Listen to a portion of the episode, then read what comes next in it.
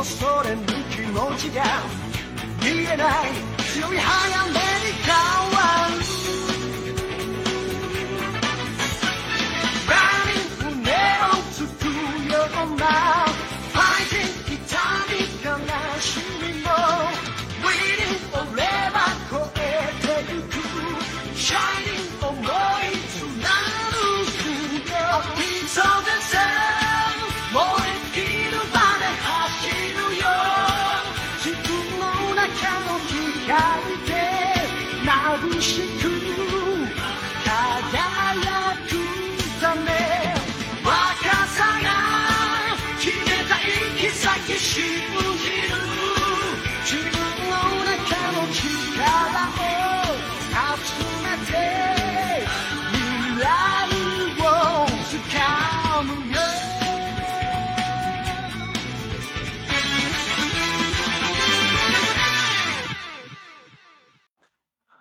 亲爱的听众朋友们，大家好！新的一期慢点讲的正期节目又和大家见面了。Hello，大家好，我是沃德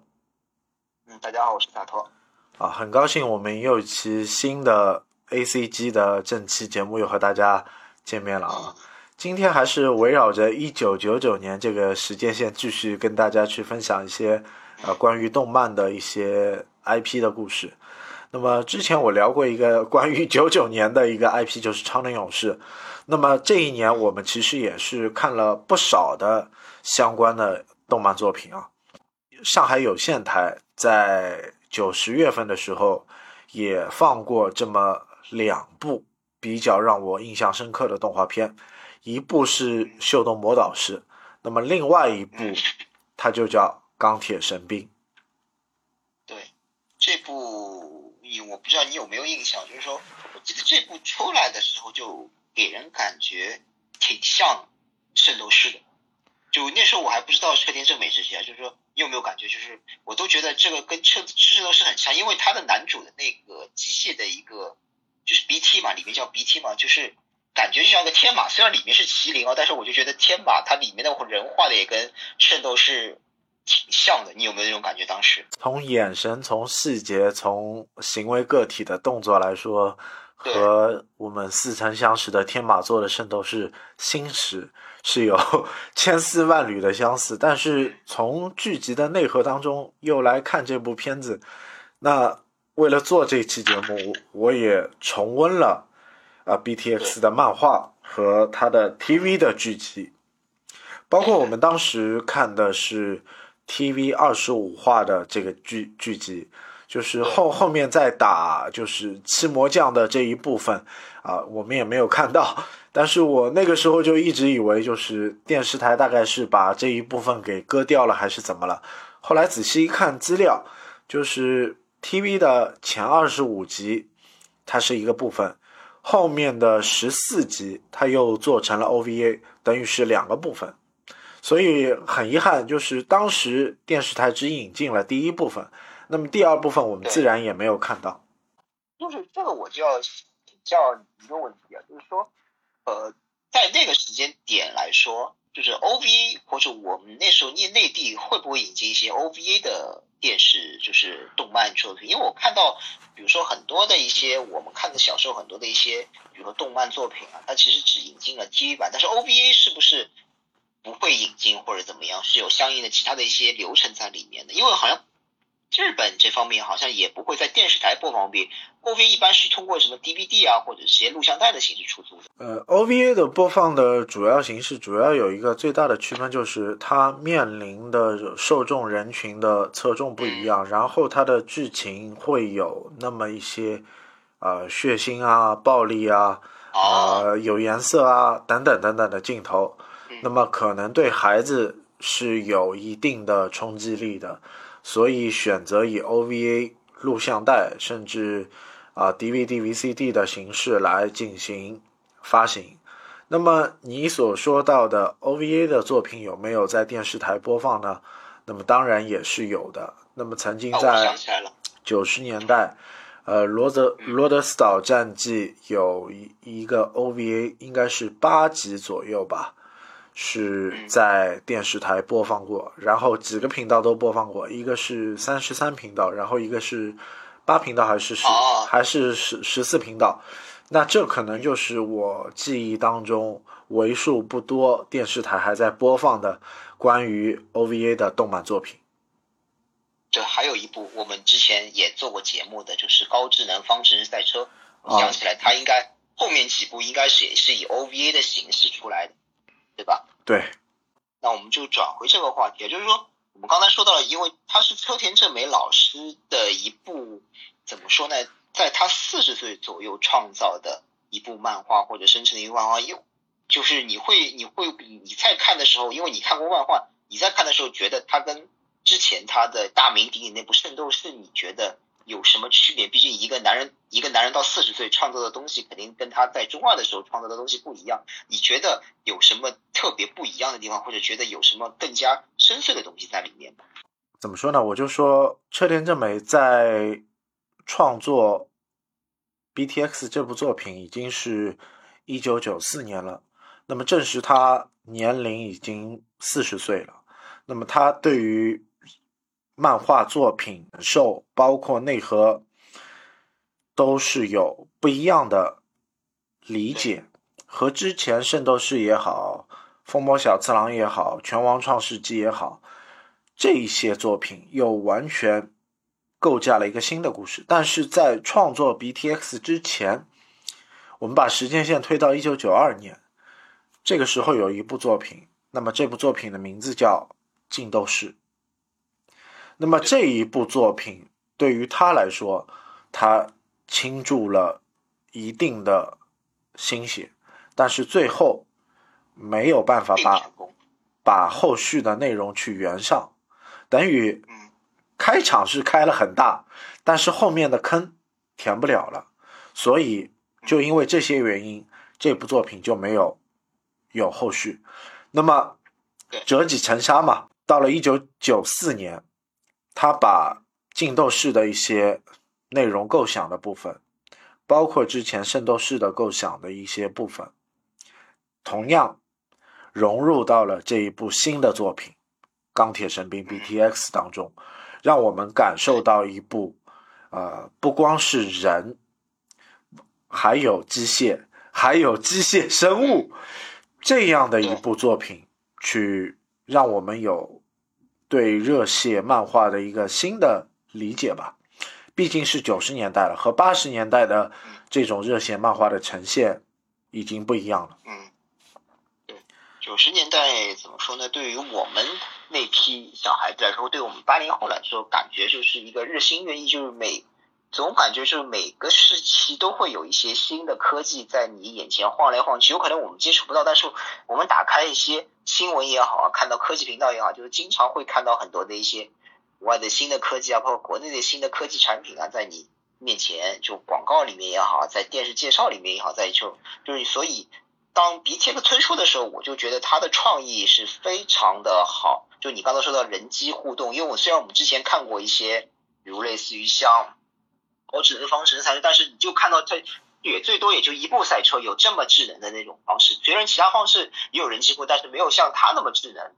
但是你在 BTX 里面就会看到啊，它的战斗场面就特别的给我感觉啊，就是那种特别的精致。为什么它的精致或者特别有创意的点在哪里呢？就是说。个人每个人有自己的招式之外，机器也有它自己的招式，甚至于机器还有不同的模式，比如说全自动模式啊，或者是你的手动模式，而且机器和人之间组合又可以有一个招式。我我个人感觉就是说，BTX 里面战斗的画面或战斗的创意性，它要远胜于《圣斗士星矢》。这个我不不不怕被《圣斗士星矢》的那个粉丝骂，但是我是个人觉得它的创意方面。就是至少战斗创意方面，它是要远胜于圣斗士。创意和就是人与人之间感情的这一方面描写吧，应该是要比圣斗士要要来的更胜一筹。但是可能啊，因为圣斗士在他那个时代，他造就了这个辉煌的这个程度，可能又更高了。对因为是比如说圣斗士里面，就是人和就圣斗士和他的圣衣是捆绑在一起。虽然圣衣对这位战士，就对圣斗士来说是很重要，我们也可以看到他是一直在强调圣衣其实是有自己思想、是有自己灵魂的。甚至比如说，我们可以看到像迪斯马斯克，他堕入邪恶邪恶之后，黄金圣又脱离开他。我们是我们可以从这里感知到圣衣是有生命的，或者是圣衣一直在保护着雅典娜也好，保护着他自己的主人也好。但是真正让我直观的感觉到的，那还是 BTX 因为你看它里面的机械，它是确确实实让我感觉到他们有思想，包括铁兵，他一开始跟 BT 的那些呃矛盾啊，或者一些有可能里面的一些各类的问题吧，后来在通过不断的战斗中慢慢弥合。就我能看到一个主角他是如何去成长的，这点是难能可贵的。呃，你你说到主角的这个成长，怎么说呢？我就说车田正美到现在，大部分的漫画这个成长路径的这个路数应该是差不多的，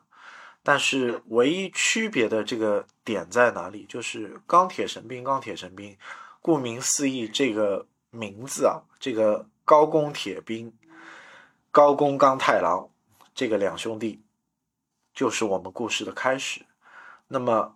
铁兵作为弟弟，要去找回被机械王国绑走的哥哥。这个故事虽然很简单，但是背后又埋下了一个很大的阴谋。这个是和他之前的作品啊，什么我们要争夺黄金圣衣啊，我们要去保卫雅典娜，保卫圣域不被侵犯啊，这个来的格局要完全不同。那个一版，包括我后面去追的那个 OV，自始至终其实那个他们口中的那个机械皇帝从来没有出来过，就他有可能是类似于有可能像一个伏地魔一样那个象征一样，就是说从来没有出来过。虽然你知道，但是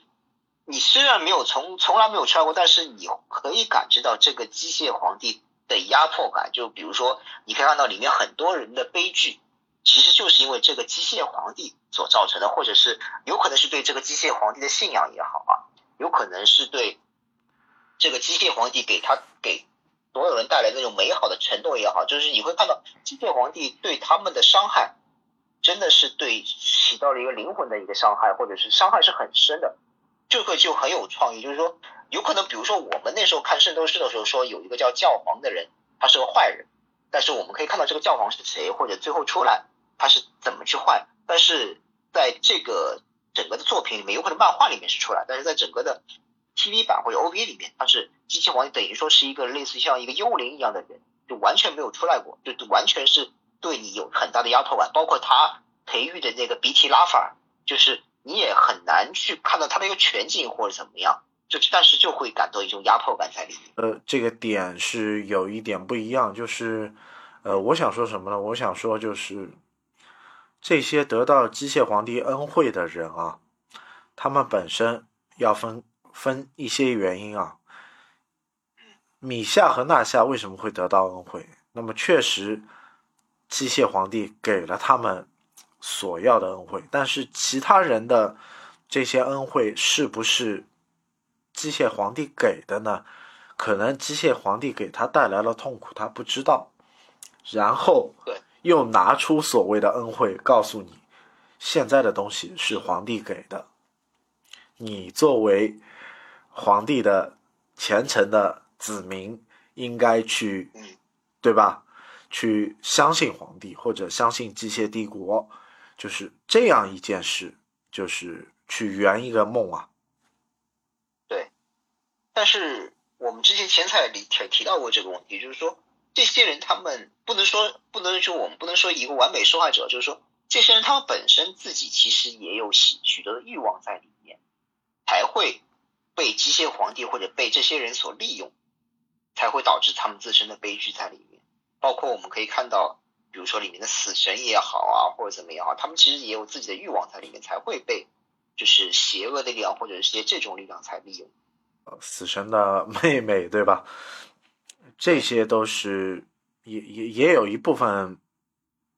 历史的遗留问题吧。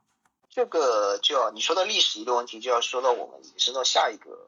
环节，就是说你看这个故事的背景是发生了？它是发生在一个文艺复兴，或者说最早可以追溯到文艺复兴，因为我还看了一下，机械皇帝应该就是在文艺复兴的佛罗伦萨那个著名的科学家嘛。这个有是不是在暗指当时的那位，或者现在非常有名的那位，就是科学家或者是艺术家达芬奇呢？呃，这个咱们不好说，对吧？但是拉法尔的名字当中，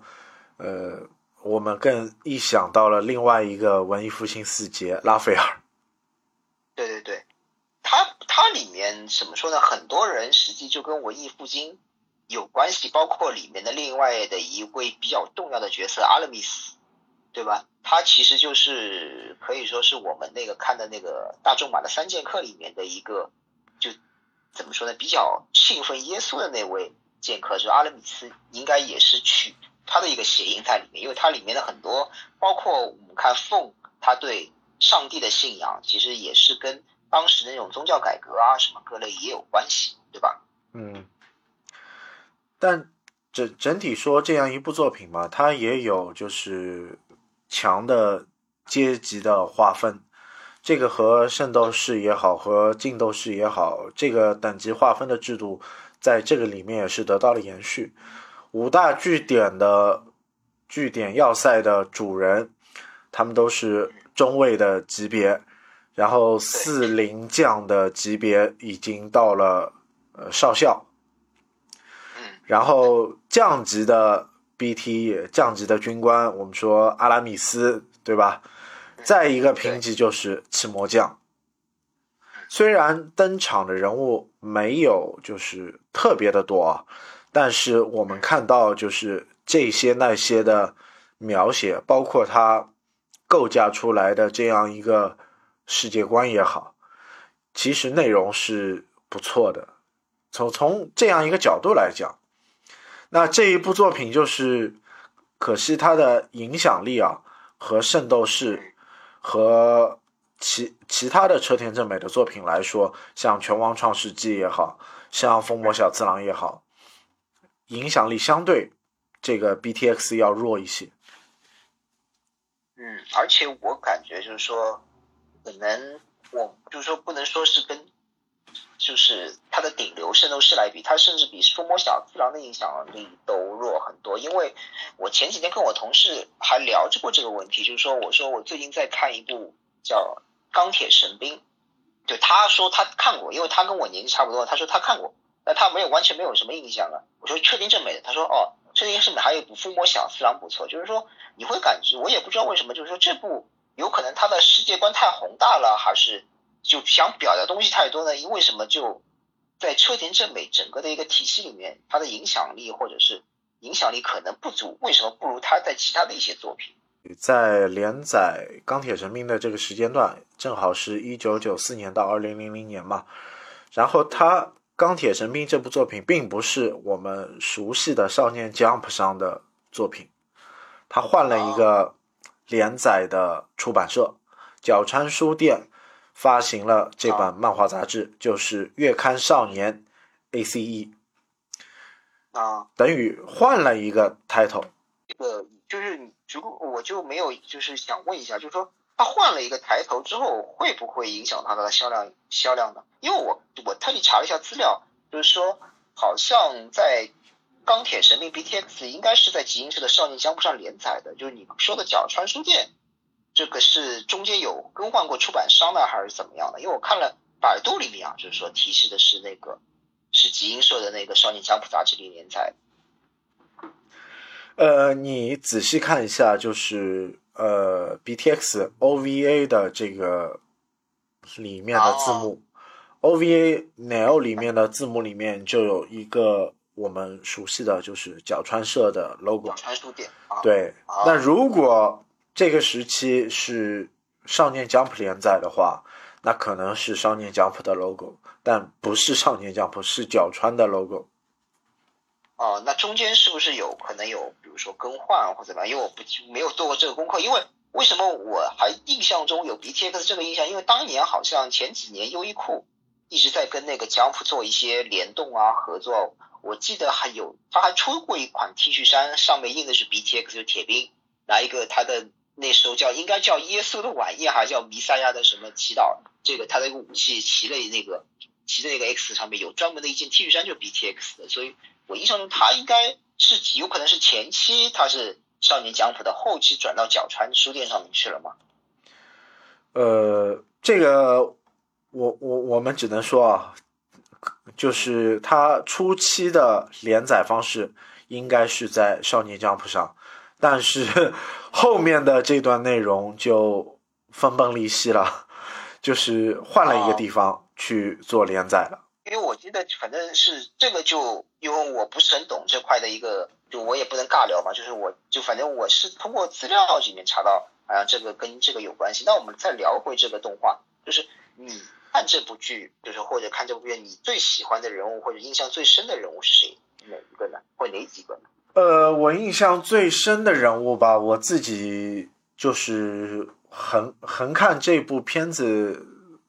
我我我先聊一个吧。我如果说太多，你就没办法续了。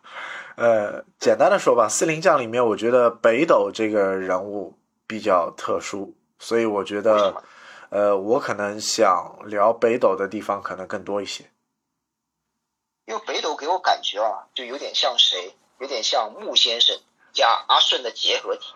就是他的那个性格就有点像阿顺，就不喜欢战斗啊，或者怎么样那种感觉，就是绝对的防御，好像是斯里亚防御最强的，但是呢，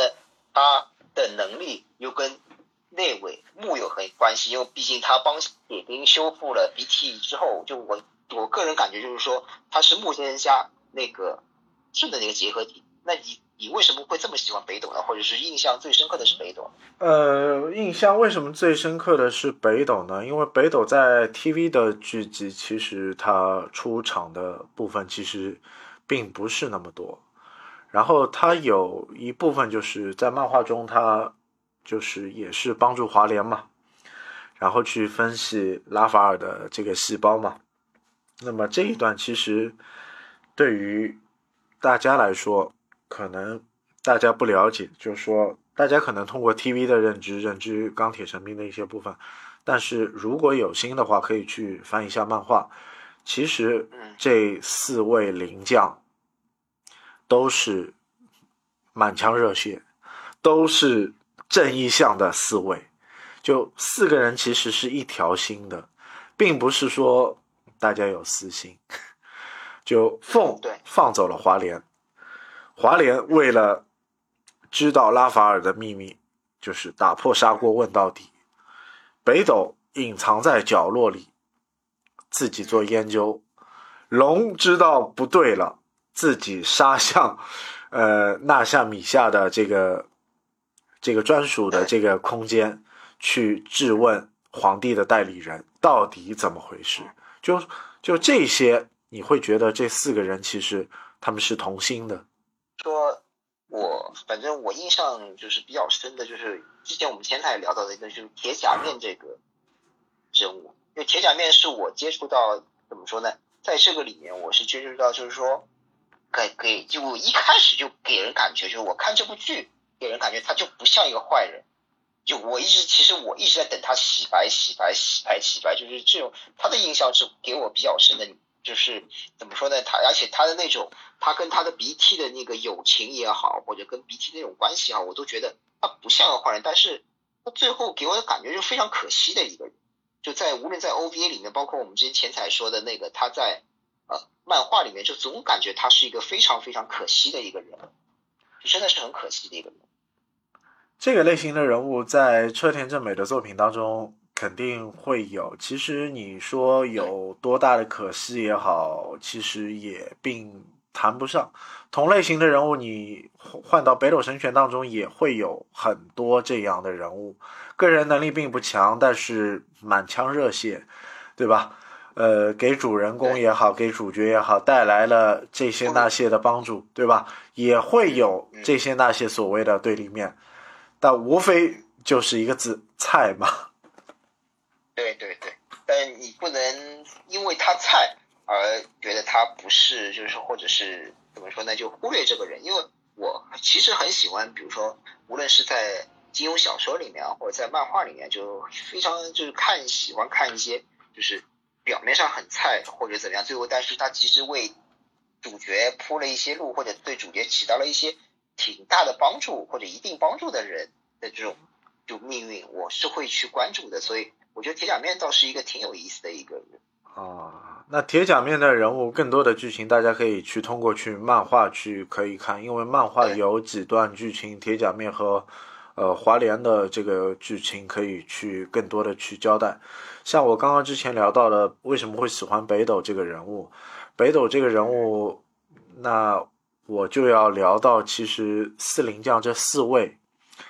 他们每个人背后都是有一段这样的故事，然后每个人身身背的后背上都会有这些那些的痕迹，或者身体上都会有那些伤痕。华联的背后是有一个 X 的字样，这个痕迹，对吧？龙的胸前有一个闪电的伤疤，那么这个伤疤也是告诉告诉我们，龙的攻击方式是和闪电是属性相关的。那么北斗的后后背上是有北斗七星的，那这个设定也是比较特别。那么凤的背后是有一个十字架，十字架的伤痕。那么所以就是把这四个人的人物性格，其实也是通过这些伤疤也好，或者所谓的痕迹也好，给了我们一些直观的一些认知吧。对，呃，我要聊北斗，为什么会聊这个人？觉得这个人出彩，就是在 OVA 当中，他也他也也出现一个魔将嘛，这个魔将叫敏梦。那么在漫画里面，敏梦是北斗亲生的这个哥哥嘛，他和北斗之间有感情的一些牵绊，最后北斗也如我们意料之内嘛，战胜了自己的哥哥。那么这一段的剧情，大家也可以去复一下盘。然后其次就是漫画里面七魔将北斗除了和敏梦的交战之后，还有一位就是豹一。那么这位豹一是北斗在呃机械帝国中精英学院的这个同学嘛，然后他们之间的一个学生之间的一个竞争，然后继续延续到了未来的对决。然后这位豹一的人物性格，包括情绪的变化，呃，因为人格分裂嘛，所以也让我们可以去想到双子萨迦的这个人物性格。对，然然后这位豹一他所用的这个 BT 是原型是奇美拉，然后奇美拉是有三个头的，那么对豹一的这个 BT 也是三个头，然后三种状态，然后最终就是去和北斗做对抗。这这个部分其实蛮有意思的，呃，大家有兴趣就可以去挖掘一下。剧情的部分，我觉得没有就是特别多的意义去跟大家去报报流水账了，因为我觉得你更多的要分享的是感受的部分和内容。对对另外就是我个人觉得，就是说它里面还有一个问题在于，就是我很喜欢的就在于它的一个对比，就是它的主角，主角就是铁兵。铁兵可以看到一个问题在于什么？因为我们之前前台里面也聊到过一个问题，你可以看到里面的很多的一些反派，或者无论是可惜也好啊，各类也好，就里面的其其实很多的一些反派更多的是对机械皇帝的一些愚忠。但是我们在看铁兵，铁兵实际上我可以认为。他其实可以把华联，因为华联毕竟是他的师傅，或者说华联把他引入到这个机械的一个世界里面来，教会了他很多的一些本领，包括给了他武器之后，但是他没有，但是他从来没有放弃过自己的一些独立思考能力，包括对他哥哥的执着，包括在这很多的问题上，他也会做出自己的选择。他没有去，他虽然华联在对他影响很大，但是他从来没有把华联当成一个不可。缺少的人物，或者说一定要去服从的一个信仰在里面。他只是把华联有可能当做一个姐姐也好，或当成自己的一个导师也好，但是他没有对华联有这样的一种痴迷，或者是这样。当然有可能机械皇帝影响力跟华联不一样，但是你会看到，其实他一就是这边正美一直在做一些对比在里，对吧？他对比的是什么？就是华联是要找到拉法尔的这个答案，还有如何去打破消灭拉法尔的这个答案。他他所信奉的一个光的概念。那么他从铁兵的眼睛当中看到了光芒。那么华联自己的一个必杀技是什么？五色灵光啊，对吧？对。所以，所以这个部分，包括我们后来就是为了寻找太阳碎片也好，在神居岛的这个大树大树下面的中心地带寻找太阳碎片，这个一段，就让我们对于华联也好，对于铁兵也好，有了一个更大的一个呃不同感受的一个认知嘛。还有就是我们在。啊，BT 的 X 的，就是铁兵的使用的过程当中，也会发现这些的问题，和我们初期的圣斗士一样。这个圣衣用了多了，它会坏，那么也需要一个黄金的升级啊、修复啊。那么这些过程、这些细节，也是把车田正美之前的作品当中所有布道的一些概念，也是做了一个延续性的认知嘛。那么这个上面。也是能让我们看到车田正美的一个设计一通百通。还有其次要说一点，就是我们从这一部片子 TV 上我们可以看到，华联和铁兵是有战斗武装的，其他三位灵将似乎我们没有看到看到，从来没有看到过战斗武装，对吧？但是我告诉大家，在漫画当中，其他三位灵将最后也是穿上了这个战斗武装，都是可以有这个保护自己的一个铠甲。一直在说到漫画，我想问一个问题，就是说，哎，为什么我们当时看，就是我们。看的 TV 版二十五邪术，包括 OVA，它其实最后结局也没有那个传说中的，就是机械皇帝也没有露脸啊，也其实也不能算一个结局嘛。为什么我们看了两部剧都没有怎么说最后的结局呢？是因为没有拍全，还是什么样的情况？这个几部分原因嘛。呃，九六年做了 TV 的二十五集。漫画是连载是九四年到二零零零年，等于连载了将近要七年嘛。然后 OVA 的剧集十四集，正好是一九九七年。那么等于漫画还没有画完，已经把 OVA 作为完结了。但是最后的拉法尔还没有打掉，就是给了大家一个念想。最后凤在教堂讲着故事，告诉大家。曾经有这样一段故事，大家去一起四灵将和铁兵，呃，和拉法尔之间的抗争。那么这一段就圆给大家。那其实更多的故事还是在漫画里。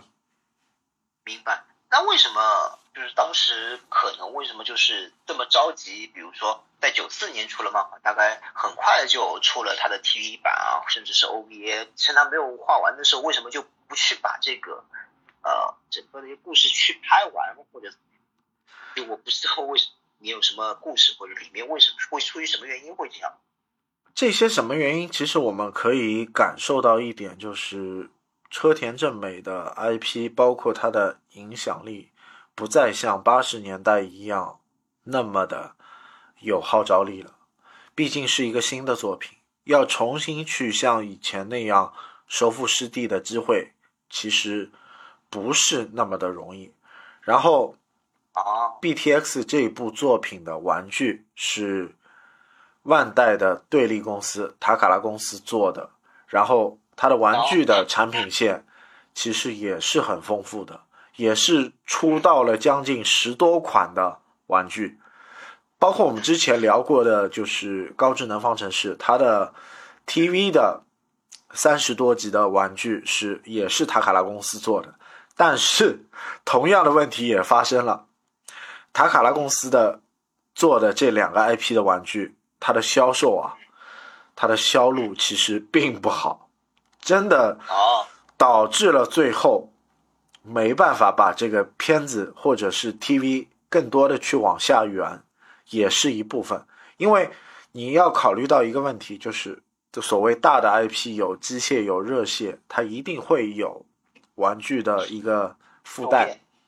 毕竟这个动漫作品也好，也要去推动一个周边和玩具厂商的一个联动，大家做了一个打包的销售嘛。包括我们说变形金刚，其实也是有这个原因的。那那那么对于塔卡拉公司来说，他在九六年也要面对这样的挑战，是他意想不到的。所以，虽然超能勇士这条线上他获得了成功，但是 BTX 这条线上他并没有获得太多的成功。啊，我明我明白，就是等于说怎么说呢？就是他可能在这方商业这方面考虑。呃，不是很成功，所以就把这个项目给强制下线，是这个意思对吧？呃，也可以这样作为理解，但是九七年的 OVA 还是为了让我们可能呃不要有太多遗憾，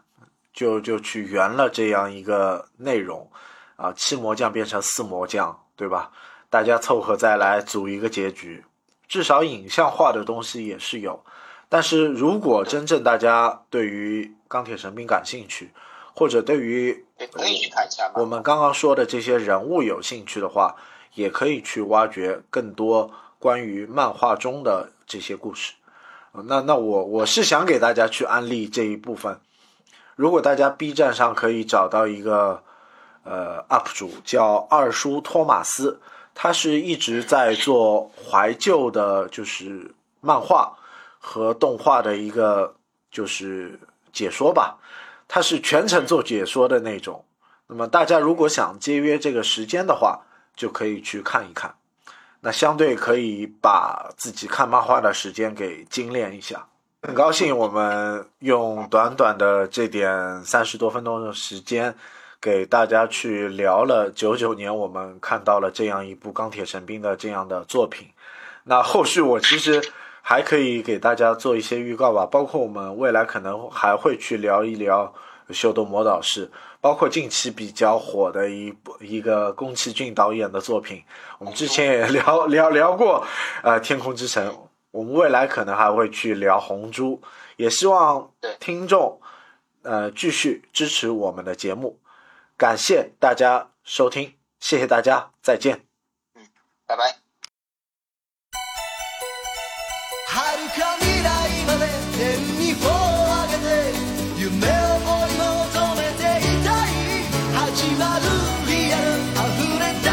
got